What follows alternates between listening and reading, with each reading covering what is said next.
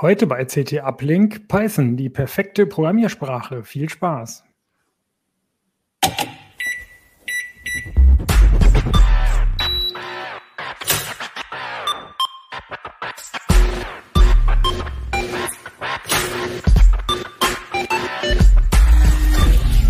CT Uplink. Moin Moin, herzlich willkommen bei CT Uplink, dem Podcast der CT-Redaktion. Heute schauen wir uns Heft 5 an. CT5 ist seit heute am Kiosk. Äh, der Ersttitel Python für Newbies, genau darum kümmern wir uns gleich mit ein paar Kollegen hier und Kolleginnen. Der Zweititel unten, das sind die E-Books. Da haben wir ähm, uns auch die Plattformen angeguckt, äh, also nicht nur Kindle, sondern auch alle anderen, Tolino und Co. und haben uns die Geräte angeguckt. Das ist ganz spannend. Ähm, die Fritzbox 4060 haben wir getestet. Die hat richtig, die ist gut abgegangen. Das ist super cool, dieses Ding. Ähm, die Kollegen haben Öko-Handys getestet und zwar nicht nur das Fairphone und äh, das Shift-Phone, sondern auch noch zwei andere haben sie aufge äh, aufgetrieben und ähm, haben da interessante Sachen rausgefunden. Öko-Handys ist ja eine tolle Nachhaltigkeitsgeschichte, aber so viel sei verraten, das super nachhaltige Handy gibt es natürlich nicht, sondern nur möglichst wenig, nicht ganz so schlimme. Äh, Im Testkasten Bluetooth-Lautsprecher mit Lichtspiel hat der Kollege Sven getestet. Also richtig schöne bunte Dinger, die klingen nicht so ganz optimal, aber in vielen Situationen will man ja auch lieber einen schönen Lautsprecher haben und gar nicht einen perfekt klingenden. Und noch haufenweise andere schöne Tests haben wir und äh, andere schöne Artikel. Nächste Woche im Uplink machen wir, glaube ich, die Öko-Handys oder die E-Books. Da könnt ihr dann mehr erfahren. Wissen wir noch gar nicht so genau. Ich habe es vergessen jedenfalls. Naja, wie auch immer, heute geht, dreht es sich um Python, äh, die schöne Programmiersprache. Dazu haben wir vier Kollegen und Kolleginnen eingeladen. Stellt euch doch mal der Reihe nach vor. Pina vielleicht zuerst. Ich bin Pina Merkert äh, aus dem Ressort Systeme und Sicherheit und ich mache ganz viele der Programmierartikel in der CT und da auch schon seit vielen Jahren eine Menge Artikel zu Python. Äh, vor allem auch, weil ich mich um das Thema KI kümmere und wenn man mit KI zu tun hat, kommt man um Python fast nicht drum rum. Okay, und Jan? Ich bin Jan Mahn, auch aus dem Ressort Systeme und Sicherheit. Wir sind alle drei aus dem Ressort Systeme und Sicherheit. Ich mache auch Programmierthemen. Ich habe jetzt auch ein paar Dinge mit Python gemacht. Ich mache, habe viele verschiedene IDEs getestet und äh, erzähle heute auch vielleicht ein bisschen was darüber, mit welcher IDE man gut in, mit Python arbeiten kann. Okay, und Wilhelm? Hi, ich bin Wilhelm Drehling, ebenfalls im äh, Ressort Systeme und Sicherheit. Äh, ich bin in zweierlei Hinsicht der Anfänger der Gruppe. Ich bin nämlich noch Volontär und ich habe erst im Herbst angefangen, mit Python aktiv zu schreiben und äh, versuche mich daran gerade und habe in der Python-Strecke ein Beispiel programmiert, um zu zeigen, wie man wenigen Zeilen lesbaren Code machen kann und ein komplexes Beispiel damit abdichten kann. Das Beispiel das ist ziemlich cool, ehrlich gesagt. Das ist nämlich äh, RSA-Verschlüsselung, also gar nicht mal so, äh, so simpel sozusagen, aber es sind echt rekordverdächtig wenig äh, Zeilen, die man dafür braucht. Und das, das Coole ist, das funktioniert sogar mit tatsächlich den, den großen RSA-Schlüsseln, äh, die man halt in der Praxis benutzt. Ähm, also ist etwas, was man tatsächlich in ein paar Minuten nachprogrammiert hat und hm, was echtes genau. ist irgendwie. Hello World war uns ja ein bisschen zu einfach. Das ist es selbst in Python oder in fast allen Programmiersprachen ja nur noch ein Einzeiler. Wilhelm, was war denn das Besondere? Warum ist es so schnell gegangen in Python? Das liegt erstens daran, dass äh, Python sehr, sehr mächtige Bibliotheken hat. Also, wenn man jetzt Python mit Java vergleicht, ein Beispiel Hello World zum Beispiel, das bräuchte in Java, glaube ich, vier oder fünf Zeilen Code, während es in Python nur eine Zeile tatsächlich braucht, und zwar einfach nur print Hello World. Während äh, in Python die mächtigen Bibliotheken dafür sorgen, dass man sehr, sehr mächtige Methoden einspeisen kann. Also in einem Beispielcode, den wir jetzt gemacht haben, wäre es die Methode Inverse. Die Methode kümmert sich darum, dass man eine modulare Inverse berechnet, die mathematisch sehr anspruchsvoll ist. Und würde man sie Schritt für Schritt rechnen, dann kommen da sehr viele Zeilen raus. Also ihr könnt mal einfach auf Wikipedia gehen, RSA-Verschlüsselung machen. Ganz unten gibt es einen Beispielcode in C und der ist halt sehr lang, während halt unser Code mit weniger als 15 Zeilen auskommt. Und da ist halt alles schön zusammengespeckt und das haben wir auch alles dann erklärt. Und das war ja sogar kommentiert. Also ohne Kommentare wäre es ja noch kürzer. Ne?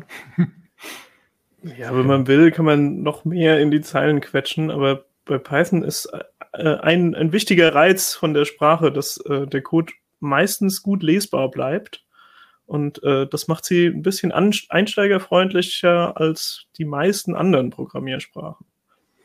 Mhm, genau. genau. ihr geht im Heft, macht ihr ja jetzt nicht so eine richtige ähm, Einführung in die Sprache selber, sondern es geht ja richtig knallhart ein bisschen weiter. Habt ihr Tipps, wie man, äh, wie man die Sprache lernen kann?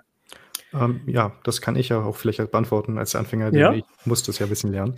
Also ich komme eigentlich aus Java bzw. Äh, C++, das heißt, ich habe sehr viel objektorientierte Programmiersprache gelernt und Python ist ja, ja auch in dem Sinne ein bisschen anders.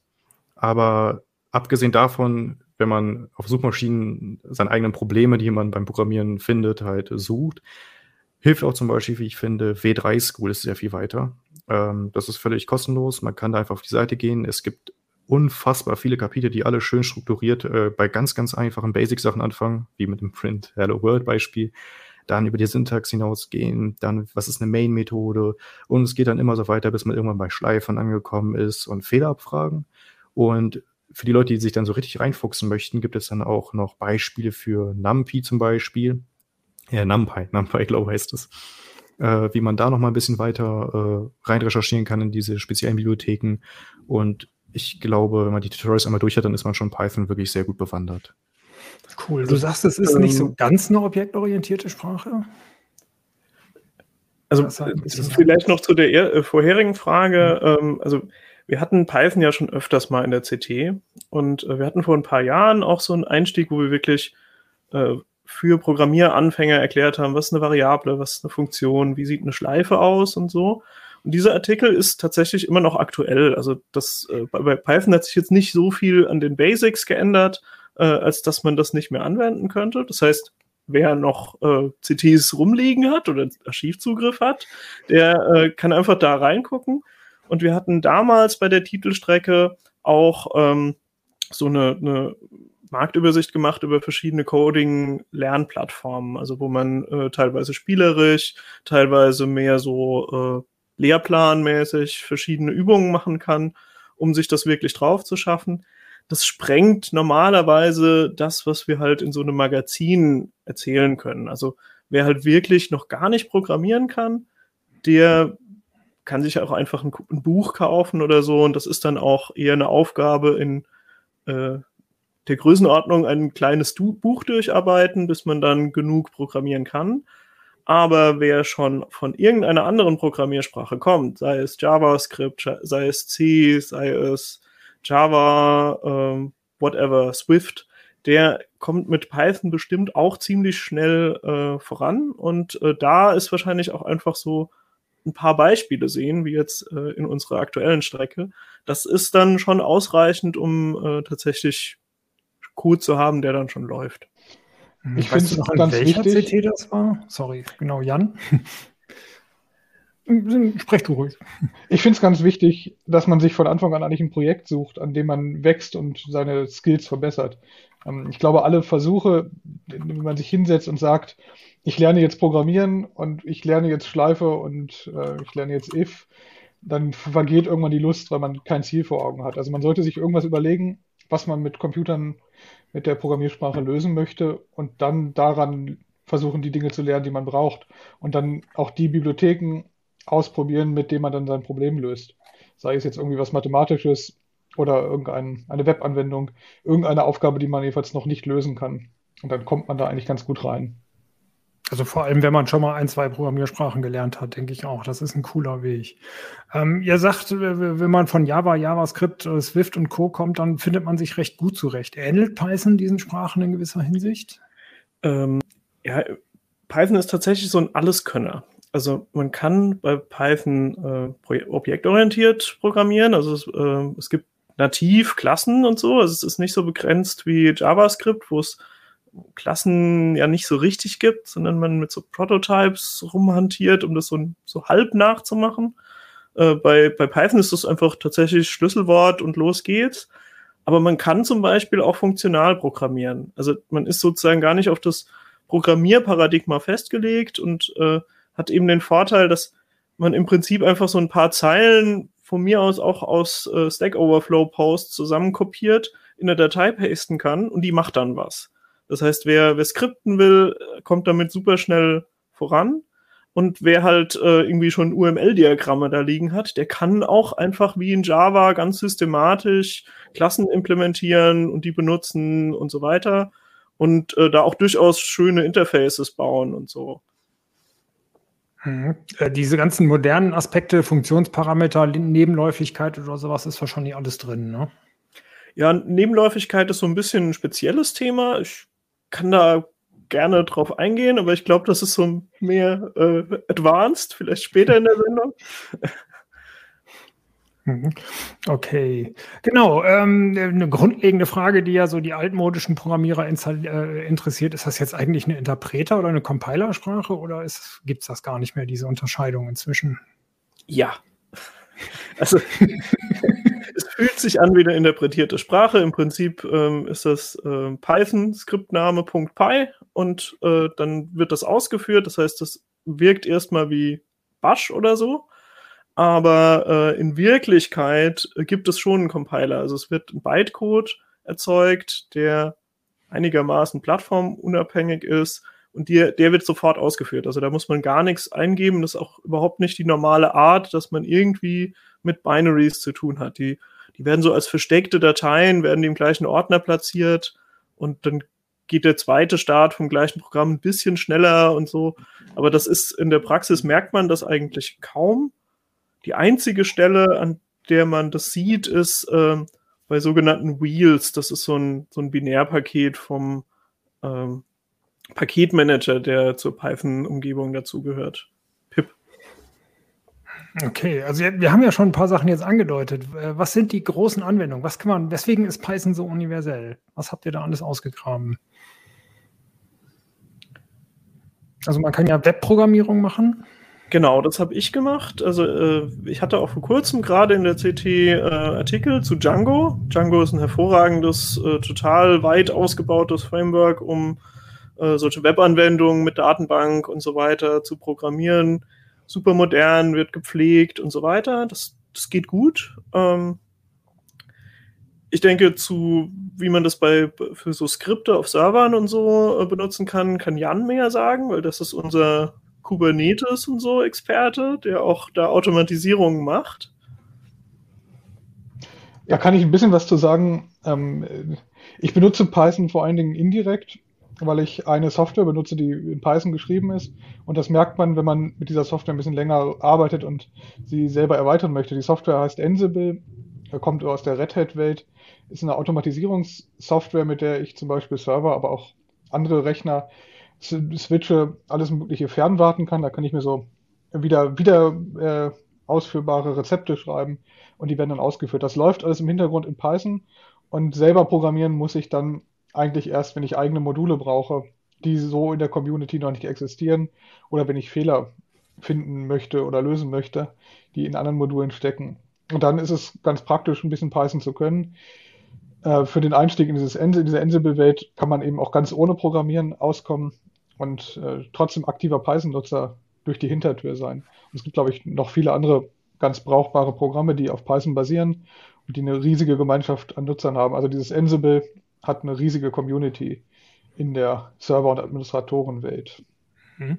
Das sind aber alles Anwendungen, die dann auf den Servern selber laufen. Ne? Das heißt, ähm, das, was auf dem Client läuft, bleibt weiter in JavaScript oder was auch immer die Browser so können. Ja, also Browser können kein Python, also die haben keinen Python-Interpreter integriert. Ähm, es gibt diverse Programme, die Python-Interpreter dabei haben, zum Beispiel Blender, oder Plugin-Schnittstellen haben, wo man in Python Plugins programmiert. Ähm, aber Browser jetzt nicht. Das heißt, in der Webentwicklung ist das eigentlich nur auf der Serverseite relevant. Ähm, ja, was so ein bisschen eine Schnittstelle ist, äh, es gibt Jupyter Notebooks. Das ist quasi das Lieblingstool von allen, die Statistiken machen, Data Science und vor allem KI. Und äh, da ist der Trick sozusagen, man startet äh, Jupyter auf der, also lokal, äh, und das macht dann einen lokal laufenden Webserver auf, so dass man dann mit Localhost Doppelpunkt äh, Port 8000, glaube ich, ähm, kommt man dann auf diesen Webserver und hat dann im Browser ein Fenster, in wo man Code eintippen kann und Text auch dazu und so. Und dann kann man so Dateien austauschen, wo dann Code und Erklärungen zum Code zusammen drin sind. Und das ist halt super, um dann zum Beispiel auch, äh, wenn man ein Diagramm zeichnen lässt, dann kann es das halt direkt anzeigen, weil ja der Browser halt äh, in der Lage ist, auch Grafiken zu zeichnen. Äh, und das ist halt gerade für so KI-Experimente ist das toll, wenn man dann sagt, ah, wie ist denn da eigentlich das Lernverhalten? Ich würde mir gerne die Lernrate über die Zeit plotten und dann sind das ein paar Zeilen extra und zack habe ich in meinem Dokument äh, ein Diagramm, wo ich sehe, so, ah, okay, bis Epoche 4 ist, geht das irgendwie nicht so voran, aber dann wird es schneller und äh, dann kann man irgendwie noch an der Architektur tweaken, um dann die Kurve besser zu kriegen und so. Hm, cool. Also Jupyter Notebooks ist eine Anwendung. Das äh, ist kein Laptop. ich bin da auch mal drauf reingefallen. Ich dachte, aber wie auch immer, genau, eine schöne Anwendung. Kommen wir vielleicht gleich nochmal zu. Äh, genau, KI, maschinelles Lernen, äh, Data Science, das geht ja auch. Genau, hast du ja gerade schon erwähnt. Genau, also die, die Frameworks für neuronale Netze, TensorFlow, Torch, äh, Jacks, die benutzen alle äh, quasi als allererstes eine, äh, haben die ein Python-Binding. Die kann man meistens, äh, die sind ja recht etabliert, kann man die auch von anderen Sprachen irgendwie ansprechen, aber dann äh, ist sozusagen bei der Bibliotheksanbindung von dort sind, stehen nicht alle Funktionen zur Verfügung oder so.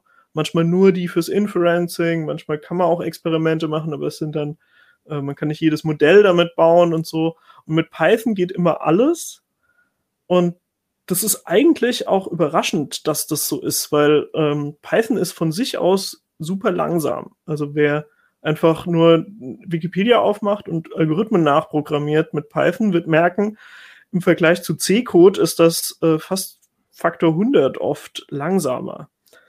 Und ähm, das spielt aber überhaupt gar keine Rolle bei den KI-Sachen, ähm, weil die halt äh, Bibliotheken benutzen, die zum Beispiel intern dann nach CUDA-Code kompilieren und so. Also die, die haben intern total optimierten Code und gucken sich sowieso alle Berechnungen an, die man sozusagen einprogrammiert hat und optimieren die nochmal auf eigene Faust.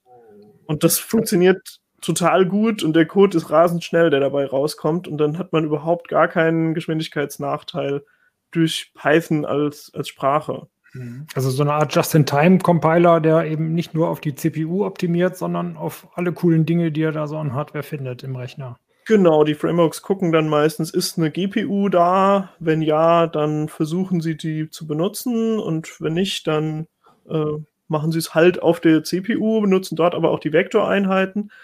Das sind halt Sachen, wenn man selber in C programmiert, dann kann man ja theoretisch die Hardware perfekt ausnutzen. Aber in der Praxis können das nur irgendwie drei Leute auf der Welt, weil das super schwierig ist, das wirklich effizient hinzukriegen, dass es da keine Bottlenecks gibt und so.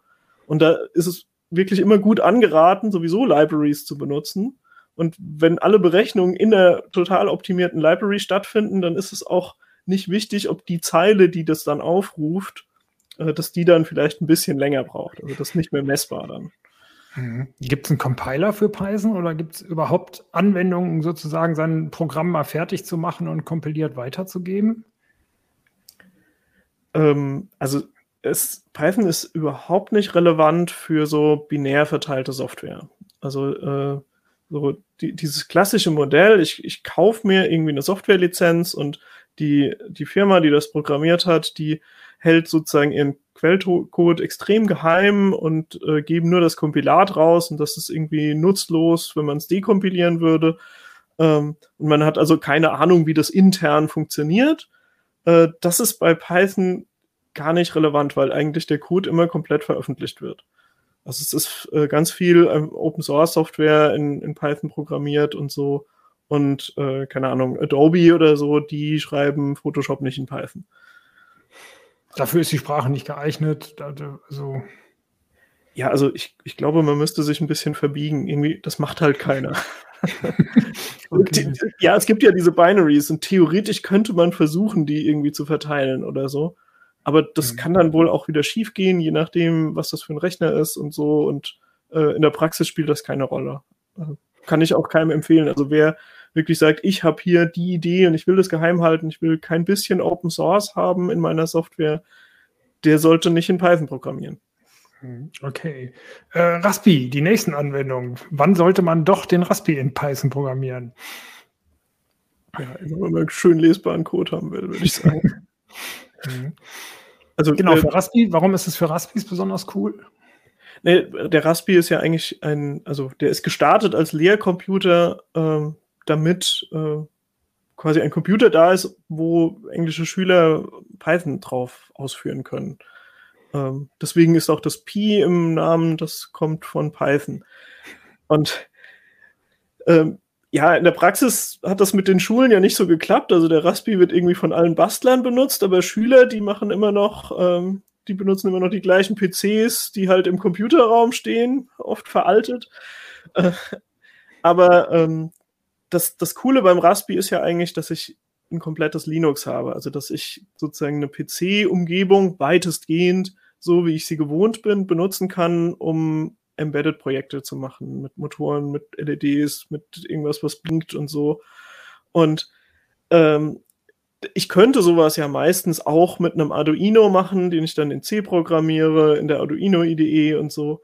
Aber äh, beim Raspi ist einfach die Einstiegshürde ein bisschen niedriger und das ist den meisten Leuten dann den Aufpreis von irgendwie 30 Euro wert, wo sie sagen, ja, ich kaufe mir sozusagen den unnötig mächtigen Raspi, der alles Mögliche kann und äh, mache meine Experimente dort, weil so teuer ist er nicht. Äh, der ist ja einfach immer noch, also ich glaube im Moment ist er nicht so arg erschwinglich, aber er war mal ziemlich erschwinglich.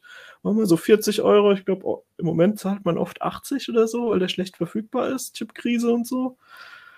Aber ähm, im Prinzip ist das halt immer noch ein geringer Preis, um einfach loslegen zu können und zu sagen, ich werfe dort das Standard Linux drauf, Python ist installiert, eine IDE ist schon dabei und äh, dann lege ich einfach los und habe irgendwie ein Programm von drei Zeilen und schon blinkt die LED. Das ist halt äh, einfach schön, wenn man da schnelle Erfolge hat und das motiviert dann anscheinend Leute auch ziemlich abgefahrene Sachen mit dem Raspi zu bauen. Hm, cool. Was gibt's noch? Die nächste Anwendung Skripte. Warum ist für Skripte Python so besonders geeignet? Ja, also das ist im Prinzip der Bereich, den Jan schon äh, erzählt hat.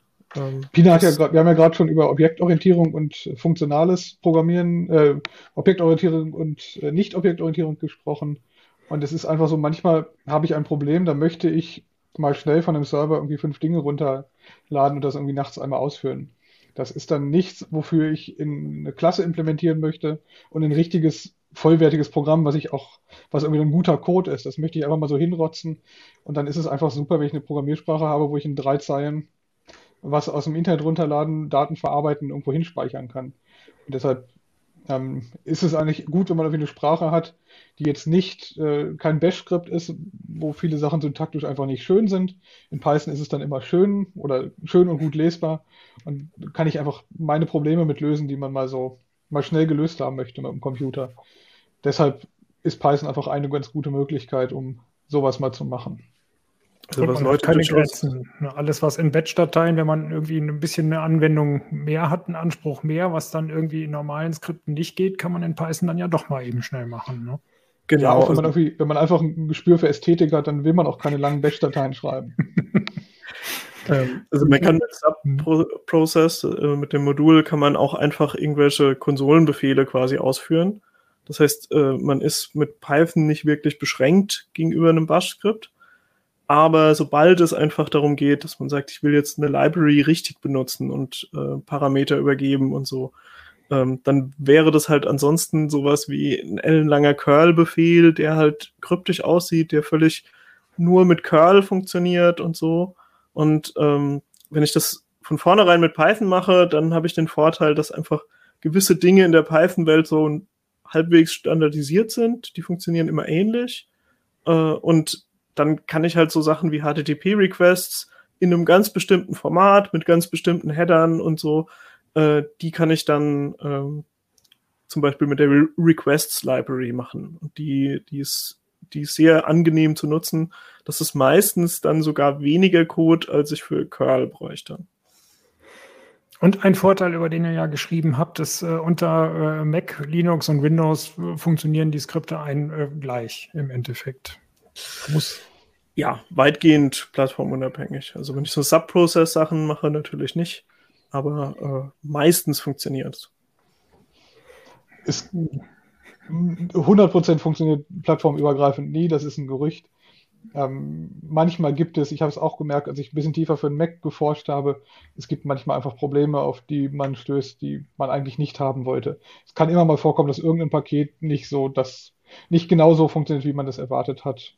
Ähm, das kann an Paketmanagern liegen, das kann an Prozessorarchitekturen liegen, äh, aber zu 90, 99 Prozent vielleicht kommt man damit eigentlich ganz gut hin. Genau, also besser als ein, wo wir bei Mac ja schon sind, äh, Mac hat ja auch noch das Problem, dass es standardmäßig ja die Python-Version 2.7 vorinstalliert hat. Wenn man also jetzt, naja, ich habe ja zum Beispiel 2019 Mac und da hatte ich das Problem und dann kann es halt gut passieren, dass wenn man eine moderne PyCrypto-Klasse oder sowas hat, dass die Krypto-Klasse, die schon vorinstalliert ist, halt die Sachen nicht kennt, mit denen man gerade schreibt. Und dann kann das zu Problemen führen. Da muss man ja. jetzt Apple, da muss man jetzt Apple äh, auch in Schutz nehmen. Sie haben es zwar jetzt über die letzten sieben Jahre versäumt, ein aktuelles Python auszuliefern. Sie haben immer noch die Zweier-Version, aber sie haben den Fehler erkannt und eingesehen und haben angekündigt, dass kurz bevor der, das Heft jetzt auf den Markt kam, äh, haben sie das angekündigt, dass sie zwei, Version 2 jetzt endgültig rausschmeißen. In Zukunft muss man sich selber darum kümmern, dass ein aktuelles Python drauf ist. Also es gibt eigentlich keinen guten Grund, warum sie so lange Version 2 am Leben erhalten haben auf den Kisten. Ich bin dagegen. Ich bin völlig dagegen, dass Apple hier in Schutz genommen wird. Das, es war jahrelang angekündigt, wann Python 2 ausläuft. Also wurde gesagt, stellt eure Skripte um. Hier ist die neue API, so funktioniert das. Das ist nicht schwer. Es gab Konverter und alles. Und dann einfach ein Python auszuliefern, was End of Life hat, also wo keine Sicherheitspatches mehr kommen, das geht irgendwie nicht. Also das ist jetzt kein Python-spezifisches Problem, aber also veraltete Software mit einem Betriebssystem mitliefern, das kann einfach ein Hersteller nicht bringen. Also ich, ich bin dagegen, dass sie in Schutz genommen werden. Sie haben da was falsch gemacht. So. Haben sie, aber sie haben es eingesehen und werden den Fehler in Zukunft beseitigen. Also man muss jetzt, in, wie bei uns auch im Heft beschrieben, muss man jetzt Python 3 selbst installieren und von mhm. Python 2 einfach die Finger lassen. Es bleibt drauf. Lohnt es sich, das runterzuschmeißen auf dem Mac oder kann man es in irgendeiner Ecke liegen lassen? Ich bin mir nicht sicher, ob es drauf bleibt. Also es kann sein, dass es mit den neuesten Versionsupdates auch einfach dann verschwindet. Genau, es kann gut sein, dass sie das äh, entfernen. Äh, Python-Versionen kann man ganz viele parallel haben. Das heißt, äh, es gibt eigentlich keinen Grund, äh, alte Python-Versionen ähm, jetzt irgendwie zu jagen und aus jeder Ecke entfernen zu wollen. Ähm, ich glaube, sie nicht installiert zu haben, ist prinzipiell nicht verkehrt, weil man dann auch nicht in Verlegenheit kommt, sie aus Versehen zu benutzen.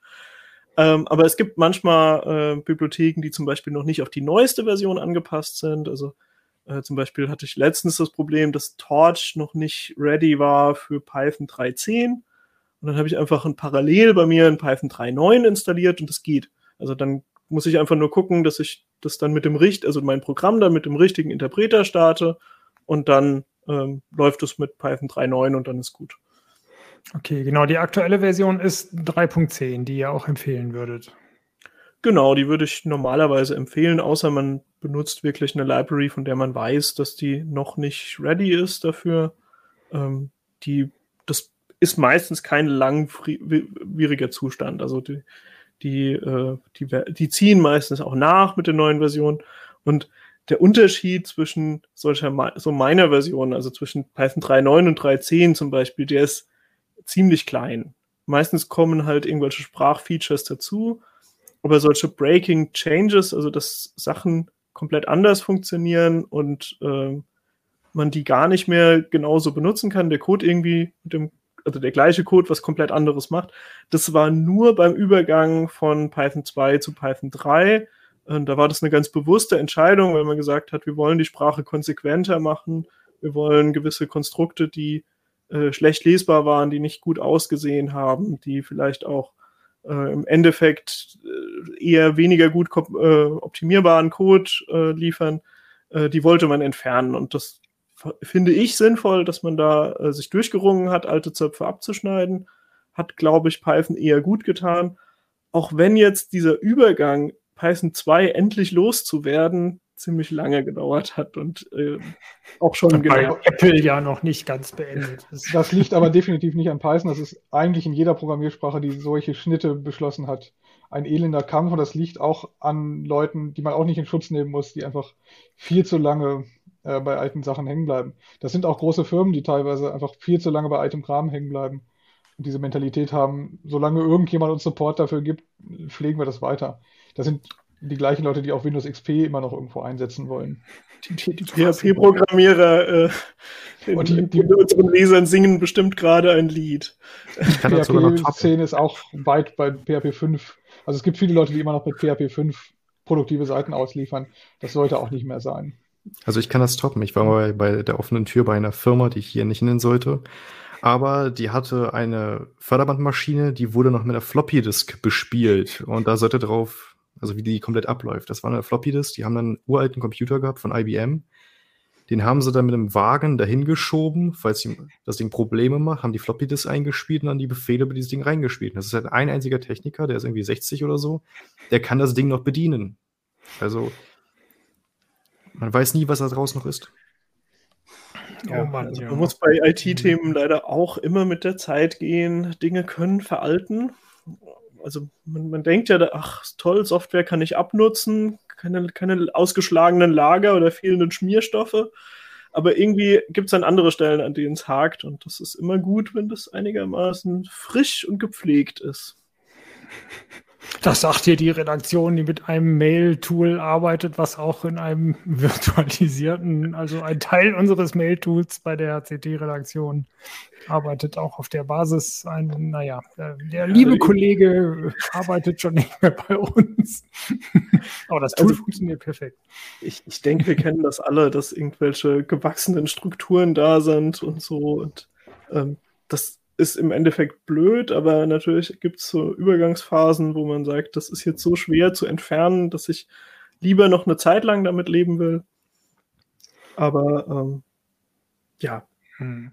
Es hängt ja auch nicht der ja die Lesbarkeit von Python-Code, dass das quasi nicht so passiert und dass äh, Python-Programmierer auch dranbleiben und sagen, nee, ich mach, mach das auch mit, ich gehe auf die neuen Versionen und so. Genau, zurück zu Python, bevor wir hier in einer Lester über alte Zöpfe nicht abschneiden, wo, glaube ich, jeder von uns viel zu viel erzählen kann.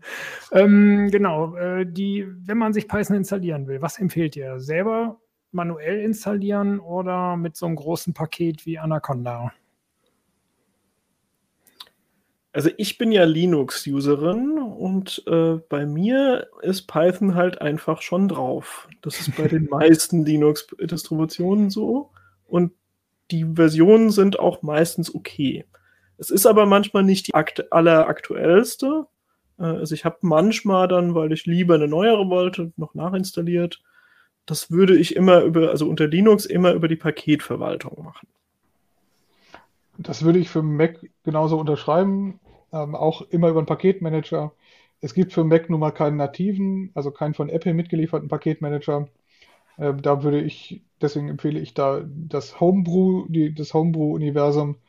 Ähm, da gibt es Python und da gibt es auch ein, eine ganz nützliche Umgebung, ein ganz nützliches Werkzeug. Das heißt PyEnv, damit kann ich verschiedene Python-Versionen runterladen und relativ einfach wechseln. Da wird in der, wird in der Shell so ein Skript registriert, was dann den Aufruf von Python auf der Kommandozeile übersetzt in die Version, die ich gerade ausgewählt habe. Dann kann ich, wenn ich die Anforderung habe, ähm, Version 3.8 zu benutzen, weil irgendeine Bibliothek das gern so hätte, dann wähle ich das für diesen Ordner lokal aus und dann wird dieses Python in diesem Ordner verwendet. Das ist eigentlich ganz praktisch und ich bekomme die aktuellen Updates über diesen Paketmanager Brew und äh, muss also nicht immer ein Binary runterladen oder gucken, ob es ein neues gibt. Wenn alles, was ich so runterlade von der Webseite, vergesse ich garantiert in einem halben Jahr zu gucken, ob es eine neue Version gibt. Warum sollte ich das tun? Es läuft ja noch und dann tappe ich in dieselbe Falle, dass ich neue Versionen übersehe. Also eigentlich immer mit Versionsverwaltung arbeiten. Hat einer von euch mit auch ein Mac, Mac, oder? Dein Python-Setup ist auch auf einem Mac. Wilhelm, ne? Ja, Meinst jetzt, Wilhelm? Ja, genau. Also ich habe das äh, ähnlich gelöst, wie auch äh, Jan vorgeschlagen hat. Finde ich auch die beste Lösung mit Homebrew. Äh, alternativ, wenn man halt jetzt von Linux auf Mac wechseln sollte, warum auch immer, kann man äh, auch über Brew pip runterladen und dann mit pip alles sich ziehen. Also welchen Unterschied das macht, weiß ich nicht. Aber Homebrew ist auf jeden Fall halt die erste Anlaufstelle, mit der man sich dann halt Python runterladen kann. In dem Artikel beschreiben wir ja auch, äh, beschreiben halt Jan und Ronald tatsächlich, wie man äh, das macht, wie man halt die alte Version wegschmeißt und dann eine neue Version, aktuelle Version herunterlädt. Also das ist alles abgedeckt in den Artikeln. Dann mhm. springe ich mal noch in die Bresche für die Windows-User. Äh, da gibt es im Prinzip zwei Möglichkeiten. Das ist ein bisschen mehr zu Fuß, aber das funktioniert beides. Äh, das eine ist der offizielle Installer von python.org. Äh, da gibt es auch einen Haken, wo man das irgendwie die Environment-Variable setzen kann und so. Ähm, da hat man danach nicht nur Python, sondern auch pip und über pip kann man sich dann auch äh, Module nachinstallieren. Also das ist ganz normal zusammen. Ähm, funktioniert aber für Windows-User ein bisschen ungewöhnlich. Also die Linuxer sagen, ah super, alles fertig, ich kann ja die schlechte Windows-Konsole öffnen und dann alles eintippen, dann ist das gut. Aber äh, Windows-User mögen ja manchmal dann doch die grafischen Interfaces mehr. Und da gibt es auch eins, das heißt dann Anaconda, das ist so eine Python-Distribution, relativ stark auf so wissenschaftliche Python-Anwendungen, also auch Machine Learning und so weiter, kann man sehr leicht über Anaconda installieren. Da ist vieles schon mit drin, deswegen ist das ein eher großes Installationspaket. Da ist aber dann auch so eine grafische Software dabei, wo man auch Virtual Environments dann mit Mausklick verwalten kann und so. Und äh, das funktioniert auch sehr gut. Ich glaube, meine Rolle ist heute immer, die Betriebssystemhersteller in Schutz zu nehmen. Microsoft hat auch da einen Fehler erkannt. Ähm, Microsoft hat ja lange irgendwie nicht an Paketmanager geglaubt, so wie das bei Linux üblich ist. Und bei Microsoft ist ja gerade mit Winget, das ist ein Projekt, was Open Source entwickelt wird, aber von Microsoft ist jetzt ein Paketmanager für Windows quasi in Vorbereitung. Das ist aktuell so in der Einführungsphase. Einige nutzen das schon. Es kann da noch Probleme geben, aber in Zukunft wird, denke ich, auch Winget der Weg sein, über den ich Python unter, Win unter Windows installiere. Also dann kann ich schon mit anfangen, Winget mir installieren und Winget ausprobieren. Haben wir auch schon mal beschrieben. Und darüber bekomme ich auch Python in der aktuellen Version. Genau, okay, man kann auch den Windows Store benutzen. Der, der, das ist okay, das Python, was man da kriegt. Okay, ihr redet immer von pip, das ist der Paketmanager von Python für Python-Pakete? Ähm, ja, also äh, Python ist zunächst mal einfach nur die, die Sprache und der Compiler, Schrägstrich Interpreter. Ähm, und es gibt aber den Python Package Index, PyP. Und äh, da kann man also Python-Software platzieren. Da kann man auch, wenn man selber was programmiert hat, kann man das da einreichen. Dann wird das dort mit aufgenommen. Und ähm, von dort kann man eben dann äh, Module heißen die in Python, aber im Prinzip einfach Bibliotheken nachladen und die dann benutzen. Ähm, und das funktioniert relativ bequem über diesen Paketmanager pip, den man dann sagen kann, äh, pip install requests zum Beispiel auf der Konsole und dann ähm, kümmert sich pip darum, dass das äh, an der richtigen Stelle liegt und gefunden wird, damit ich dann im Code import requests einfach eingeben kann und dann ist das da. Ähm, das ist so eine alternative Möglichkeit an den Paketmanagern vom System vorbei. Ähm, das das Schöne ist, das ist dann nicht abhängig von der konkreten Linux-Distribution und Windows und Mac und jedes Mal ein bisschen anders. Es ist immer pip, es sind immer die gleichen Befehle. Aber ähm, dadurch, dass das am System vorbeigeht, sind äh, also diese Systemmechanismen, die die Software aktuell halten, die greifen da nicht automatisch. Das heißt, man muss sich bei pip dann selber drum kümmern mit äh, pip install minus u oder minus minus update ähm, dann die neueren Paketversionen immer wieder zu installieren. Und das ist auch eher wie so eine Rolling Release Distribution unter Linux. Das heißt, man kriegt dann über pip eigentlich immer die allerneueste Version. Man kann auch Versionen angeben, dann kann man die auch festnageln auf eine ältere Version. Aber zum Beispiel muss man dann selber gucken, wenn da Sicherheitsprobleme auftauchen, dass man so eine festgenagelte alte Version dann auch wieder aktualisiert. Also es ist ein mhm. bisschen eine Sache, wo man vielleicht Handarbeit anlegen muss. Und ähm, ja, deswegen gibt es dann Virtual Environments. Genau, die räumen das Ganze wieder ein bisschen auf. Das heißt, pro Projekt kann man sich so ein Virtual Environment basteln und da ist dann die eine Python-Version, die man haben will und da hat man dann Paketversionen drin, die in anderen äh, virtuellen Umgebungen neuer oder älter sind. Ja, im Prinzip schon. Also die, äh, die Idee ist, ähm, ich äh, lege so ein Virtual Environment an, das hat dann einfach einen Link auf das Python Binary, also das wird dann nicht jedes Mal kopiert, sondern äh, halt einfach intern verlinkt und äh, kann dann sozusagen für jedes Projekt eigene Paketversionen äh, benutzen und die sind dann, ähm, also dann kommen die sich nicht in die Quere. Und das ist halt äh, zum Beispiel Windows und Mac, die haben selber im System nicht so viele Python-Pakete, aber zum Beispiel unter Linux kann das passieren, dass man den Standard-Python-Interpreter, dass man dem nicht allzu sehr reinfunken will, weil das unter Umständen dann wieder auf Teile der Desktop-Umgebung Einfluss hat. Und äh, gerade wenn man also so rumexperimentiert, wie das so die KI-Forscher machen oder so, wo sie sagen, ah, ich will das mal ausprobieren, ob das mit der neuesten Version von der Library auch geht und so, da ist so ein Virtual Environment einfach sehr praktisch, weil man das auch schnell wieder weggeworfen hat, äh, mit unterschiedlichen Versionen testen kann und so. Klingt gut. Aber dann ist doch die Empfehlung, sich da mehr manuell drum zu kümmern. Oder könnte Anaconda das alles, kann man sich das da alles schön zusammenklicken? Achso, gibt es Anaconda überhaupt nur für Windows oder auch für Linux und, und Mac?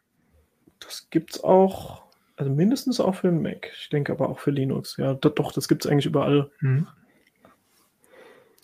Äh, das funktioniert auch so ähnlich. Äh, Anaconda hat einen eigenen Paketmanager. Da ist es dann Conda, aber im Prinzip ziemlich die gleichen Befehle. Meistens kann man pip-Befehle, die man irgendwo findet, eins zu eins auf Anaconda umsetzen, indem man Conda schreibt.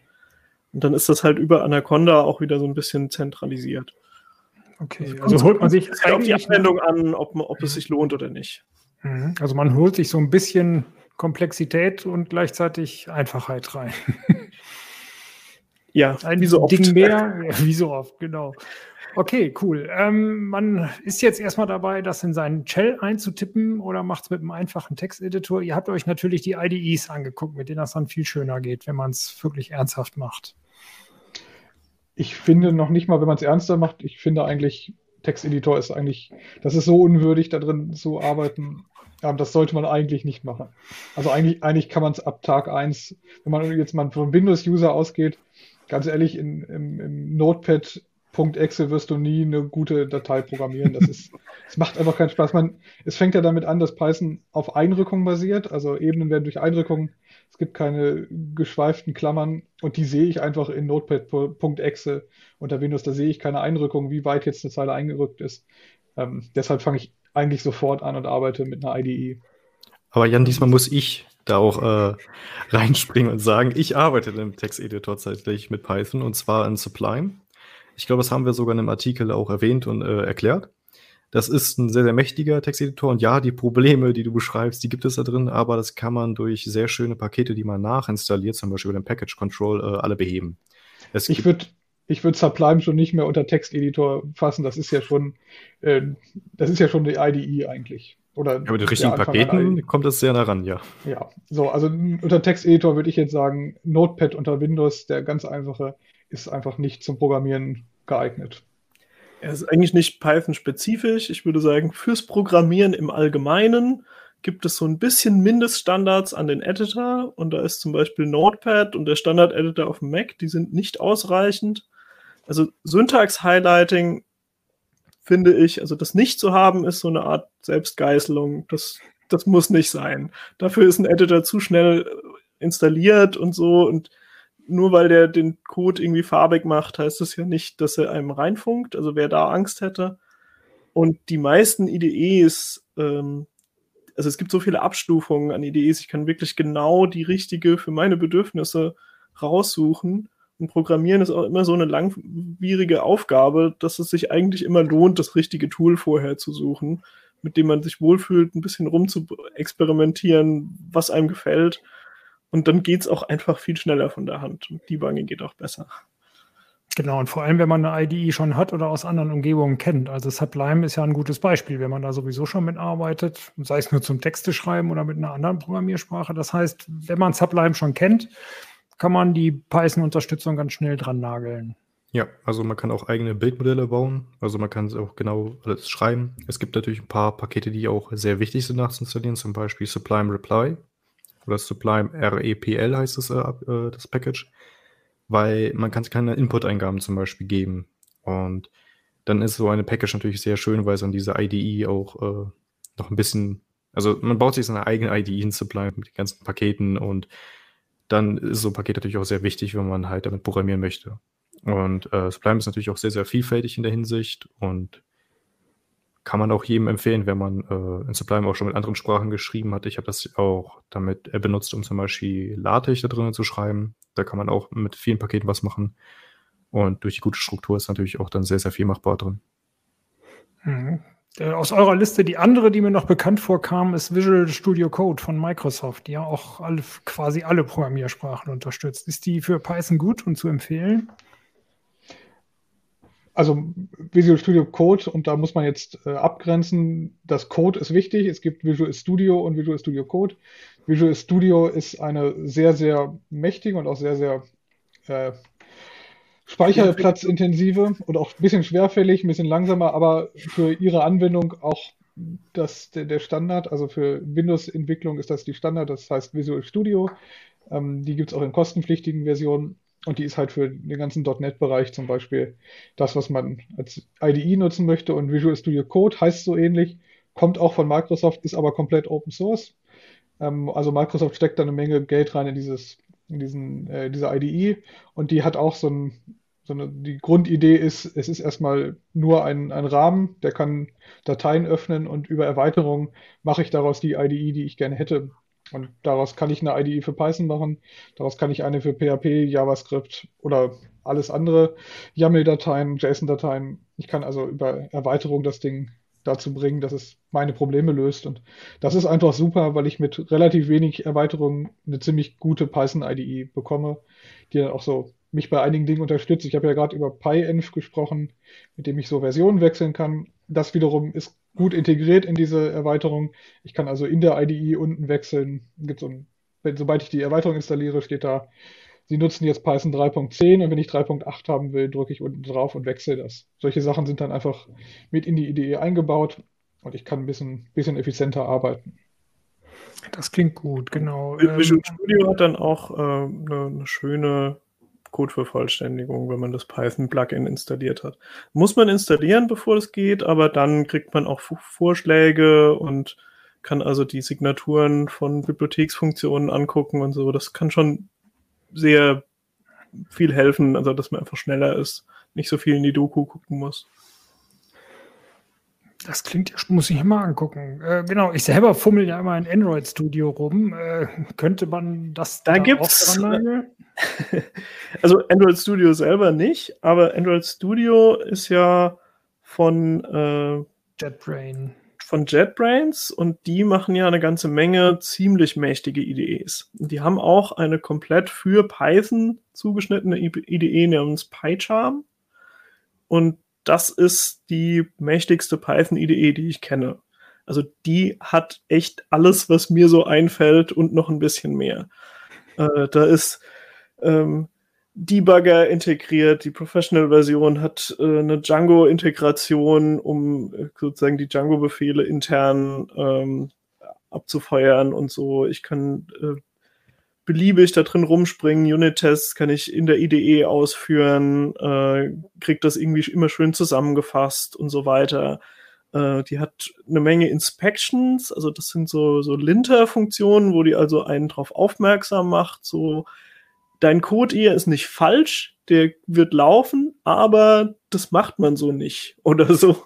Oder hier hast du eine Variable, die hast du nirgends benutzt.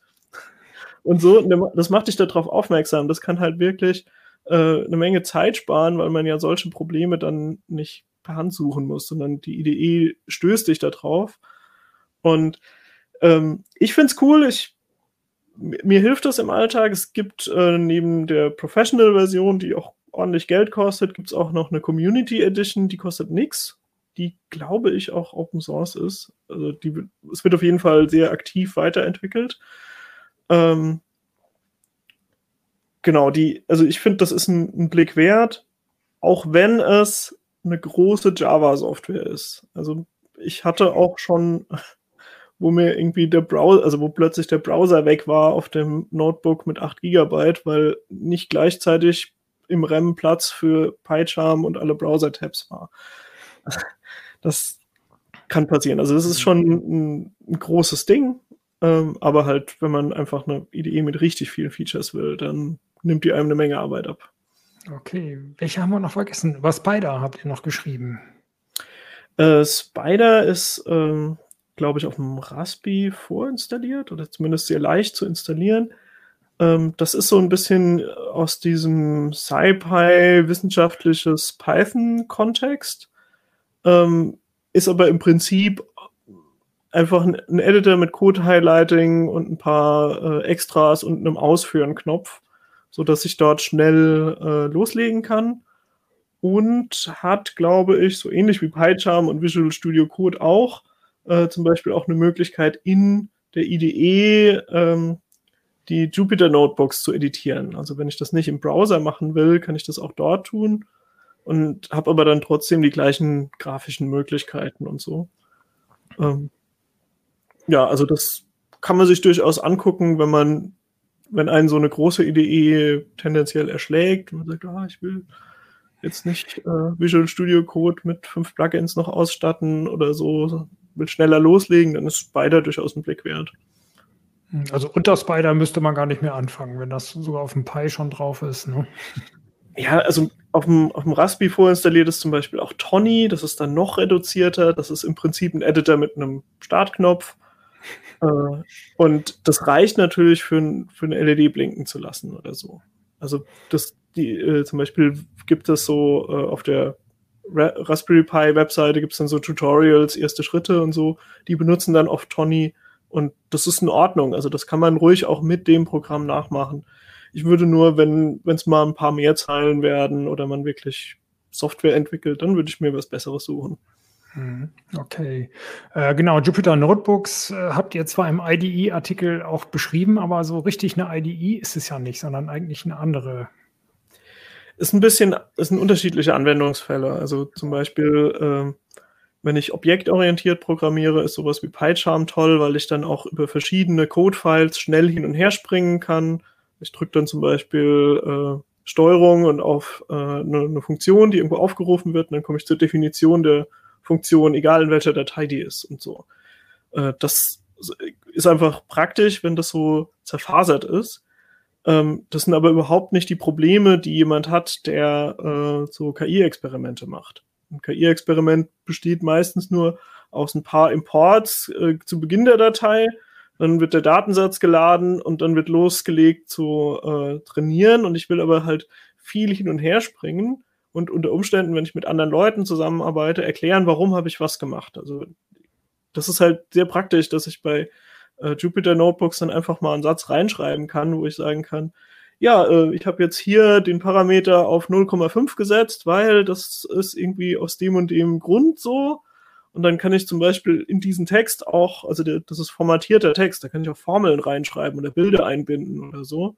Äh, das heißt, ich kann wirklich Erklärungstext zusammen mit Code veröffentlichen, wo dann der Code auch ausführbar ist. Das heißt, es ist äh, extrem gut für andere Leute dann nachzuvollziehen, was passiert hier und für solche Erklärdokumente mit Code ist es natürlich eh gut, wenn das nicht so viele Zeilen sind und wenn die Zeilen auch nicht über mehrere Dateien verteilt sind. Und äh, das machen diese Notebooks. Und äh, ja, also zum Beispiel Colab, das ist auch so ein Cloud-Dienst von Google, der das im Prinzip äh, genauso als, als Cloud-Dienst macht, wo dann die Berechnungen eben nicht auf dem lokalen Rechner laufen, sondern in der Google Cloud. Mhm. So ein Jupyter Notebook kann man natürlich auch gut irgendwie in der Lehre einsetzen. Entweder, wenn man was Mathematisches erklärt oder was Naturwissenschaftliches, wo man eben Python benutzt. Man kann es aber auch super, das ist total Meta jetzt, auch benutzen, um Python zu erklären. Also wenn man jetzt die Aufgabe hat, zum Beispiel Schülern Python nahezubringen, ist so ein Jupyter Notebook eigentlich eine ganz schöne Sache, weil ich Erklärtexte und Aufgaben und kleine Codeschnipsel, die man dann direkt ausführen kann und kleine Aufgaben verändere den Code so, dass RSA richtig implementiert ist dann äh, kann ich das so untereinander schreiben in mehreren Kapiteln und das in Jupyter Notebooks mit Schülern durchgeht. Das war, glaube ich, auch mal eine der Anwendungsbereiche, wofür Jupyter mal erfunden wurde. Also was halt für die KI-Sachen ähm, ziemlich cool ist, äh, solche Notebooks werden öfters zusammen mit wissenschaftlichen Papern veröffentlicht. Das heißt, äh, ich, ich komme öfters mal an den tatsächlichen Code, äh, den Wissenschaftler bei Google, bei Facebook, bei OpenAI, äh, den die entwickelt haben, den die genutzt haben und kann das eins zu eins nachmachen, sofern sie nicht keine zu großen Modelle haben. Aber äh, manche Experimente kann ich wirklich eins zu eins nachmachen habe den Originalcode und die Originalerklärung und ähm, das, das kann durchaus Spaß machen, da reinzugucken und so. Und das ist halt auch ähm, also dann ist man so nicht in, oh, das ist jetzt für die Schule irgendwie Informatikunterricht-Kontext, sondern das ist so the real thing dann. Ich fand es faszinierend. Cool, spannend.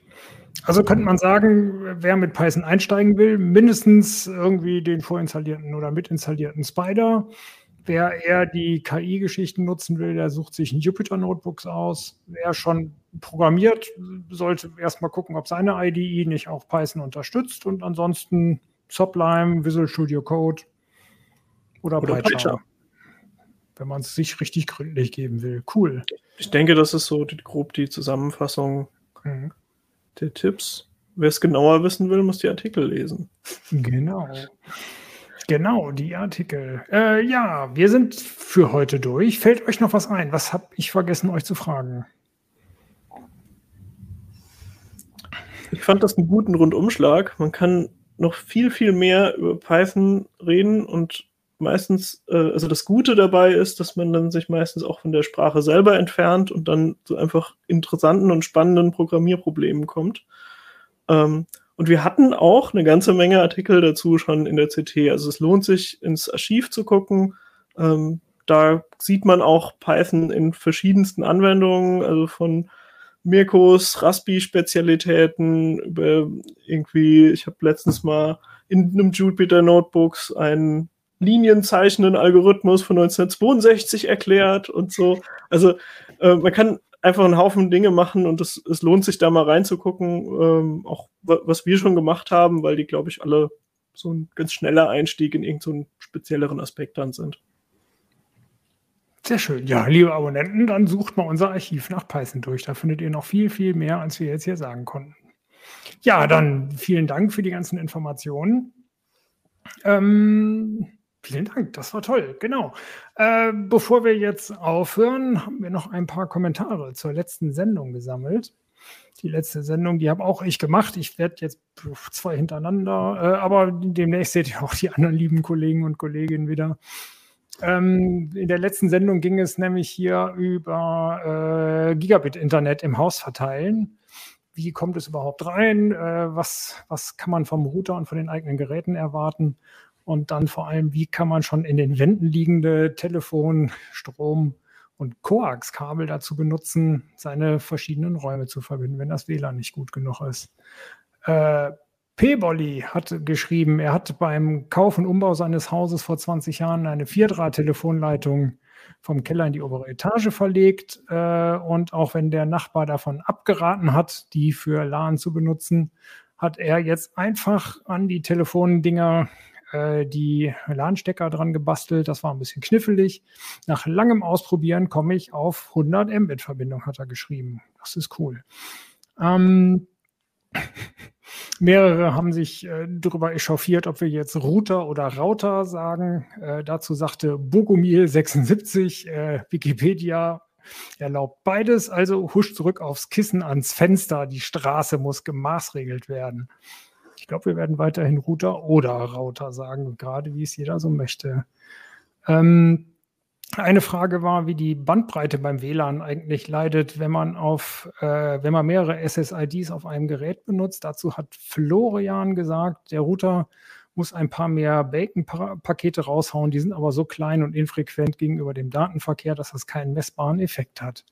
Martin Treichel hat gesagt, bis vier SSIDs über den gleichen Access Point gibt es keine merklichen Unterschiede bei der Bandbreite, weil andere Effekte bei der Funkübertragung viel größeren Einfluss haben. Je nach eingesetzter Technik und Szenario kann es ab fünf SSDs, äh, SSIDs aber zu Einschränkungen kommen. Dann haben wir ganz kurz in so einem Nebensatz erwähnt, dass man bei Notebooks das WLAN-Modul ja aufrüsten kann. Dazu hatten wir vor, weiß ich nicht, zwei, drei Jahren mal einen Artikel vom Florian Müßig, den könnt ihr auch im Archiv finden. Ähm, das ist aber nicht so easy. Da hat dann äh, tatsächlich äh, kam äh, auf YouTube auch schon die ersten Kommentare dazu. Thomas P. aus M hat geschrieben, ein USB-Stick für WLAN geht auch, die können schon länger 5, äh, 5 Gigahertz. Äh, und das Problem mit den Kärtchen hat die Netzwerkwerkstatt äh, Werkstatt auf YouTube beschrieben. Interne Moduschen, äh, interne Module tauschen kann schwierig sein. Die UEFIs, also das UEFI-BIOS im Notebook, haben meistens eine Whitelist. Nur Module, die dort drin sind, werden funktionieren. Das haben wir auch so in der Art rausgefunden. Also es ist leider nicht so einfach. Wir müssen mal gucken, ob wir dazu auch noch mal was machen. Vielleicht jetzt gerade, wenn äh, Wi-Fi 6E Module mal einzeln zu kriegen sind. Da müsste Florian mal wieder ein paar Notebooks aufschrauben. Ja, das waren so die Kommentare. Vielen Dank für eure Kommentare. Schreibt äh, gerne weiter rein, äh, ob euch die Sendung gefallen hat oder nicht gefallen hat auf YouTube. Ähm, beziehungsweise auf YouTube finden wir die Kommentare eher als auf den anderen Plattformen, wo ihr uns ja gerade hört oder seht. Ähm, nächste Woche machen wir die E-Books oder die Öko-Smartphones. Schreibt vielleicht mal rein, was ihr lieber hören wollt. Noch können wir uns da entscheiden. Okay, dann äh, vielen Dank fürs Zuhören und Zuschauen und noch einen schönen Tag euch. Tschüss. Tschüss.